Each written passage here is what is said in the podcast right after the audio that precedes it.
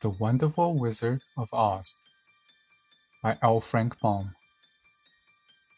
Chapter 7 The Journey to the Great Oz. They were obliged to camp out that night under a large tree in the forest, for there were no houses near. The tree made a good, thick covering to protect them from the dew, and the Tin Woodman chopped a great pile of wood with his axe, and Dorothy built a splendid fire that warmed her and made her feel less lonely. She and Toto ate the last of their bread, and now she did not know what they would do for breakfast.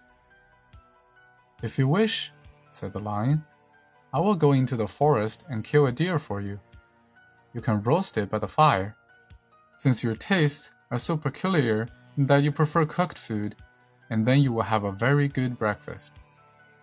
Don't, please don't, begged the Tin Woodman. I would certainly weep if you killed a poor deer, and then my jaws would rust again. But the lion went away into the forest and found his own supper, and no one ever knew what it was, for he didn't mention it. And the scarecrow found a tree full of nuts and filled Dorothy's basket with them, so that she would not be hungry for a long time. She thought this was very kind and thoughtful of the scarecrow but she laughed heartily at the awkward way in which the poor creature picked up the nuts. His padded hands were so clumsy and the nuts were so small that he dropped almost as many as he put in the basket. But the scarecrow did not mind how long it took him to fill the basket, for it enabled him to keep away from the fire, as he feared a spark might get into his straw and burn him up. So he kept a good distance away from the flames and only came near to cover Dorothy with dry leaves when she lay down to sleep. These kept her very snug and warm, and she slept soundly until morning. When it was daylight, the girl bathed her face in a little rippling brook, and soon after they all started towards the Emerald City. This was to be an eventful day for the travelers. They had hardly been walking an hour when they saw before them a great ditch that crossed the road and divided the forest as far as they could see on either side. It was a very wide ditch, and when they crept up to the edge and looked into it, they could see it was also very deep, and there were many big jagged rocks at the bottom. The sides were so steep that none of them could climb down, and for a moment it seemed that their journey must end. What shall we do? asked Dorothy despairingly. I haven't the faintest idea, said the Tin Woodman, and the lion shook his shaggy mane and looked thoughtful. But the Scarecrow said, We cannot fly, that is certain. Neither can we climb down into this great ditch. Therefore, if we cannot jump over it, we must stop where we are. I think I could jump over it, said the cowardly lion, after measuring the distance carefully in his mind. Then we're all right, answered the Scarecrow, for you can carry us all over on your back, one at a time. Well, I'll try it, said the Lion. Who will go first? I will, declared the Scarecrow.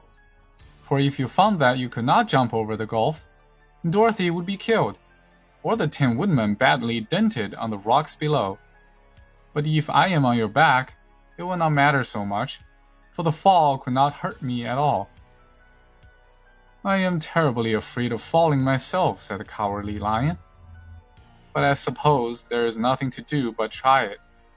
So get on my back and we will make the attempt. The scarecrow sat upon the lion's back, and the big beast walked to the edge of the gulf and crouched down.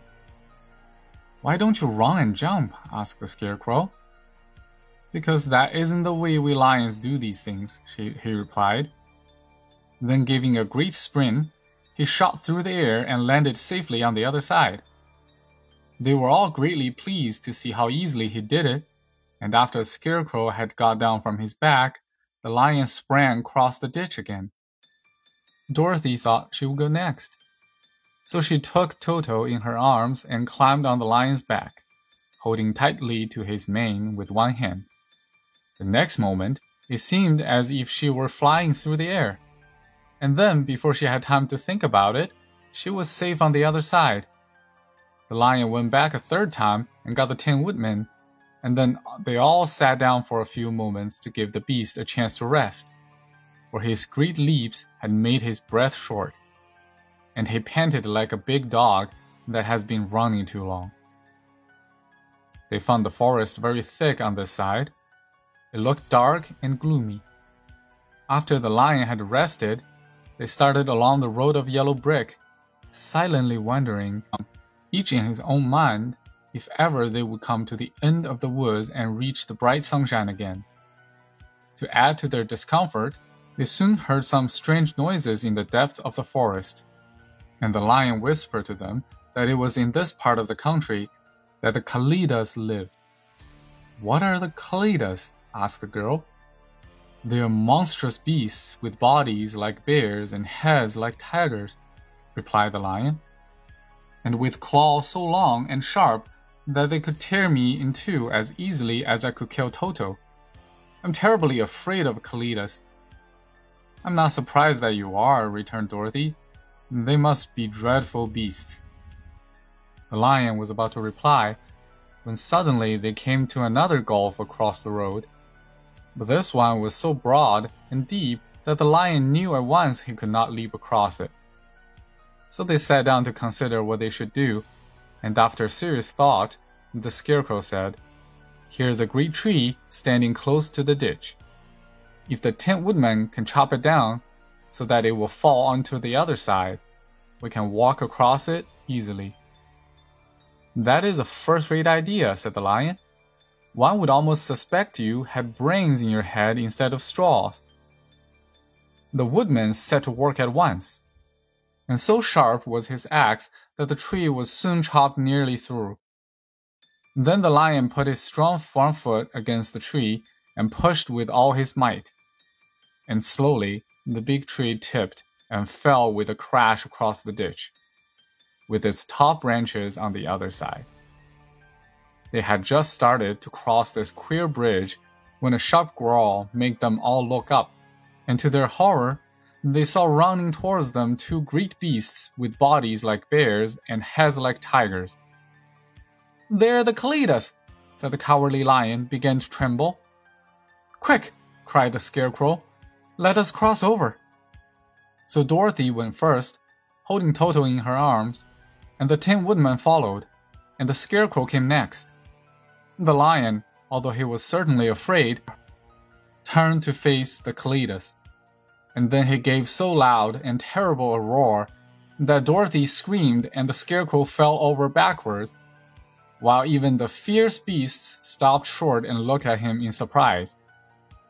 But seeing they were bigger than the lion, and remembering that there were two of them and only one of him, the Kalidahs again rushed forward, and the lion crossed over the tree and turned to see what they would do next.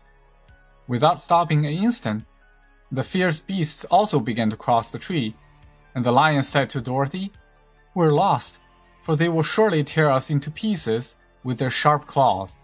But stand close behind me, and we'll fight them as long as I'm alive. Wait a minute, called the Scarecrow. He had been thinking what was best to be done, and now he asked the woodman to chop away the end of the tree that rested on their side of the ditch. The Tin Woodman began to use his axe at once, and just as the two Kalidahs were nearly across, the tree fell with a crash into the gulf, carrying the ugly, snarling brutes with it. And both were dashed to pieces on the sharp rocks at the bottom. Well, said the cowardly lion, drawing a long breath of relief. I see we're going to live a little while longer, and I'm glad of it, for it must be a very uncomfortable thing not to be alive. Those creatures frightened me so badly that my heart is beating yet. Ah, said the Tin Woodman sadly. I wish I had a heart to beat. This adventure made the travelers more anxious than ever to get out of the forest and they walked so fast that Dorothy became tired and had to ride on the lion's back. To their great joy, the trees became thinner the further they advanced, in the afternoon they suddenly came upon a broad river, flowing swiftly just before them.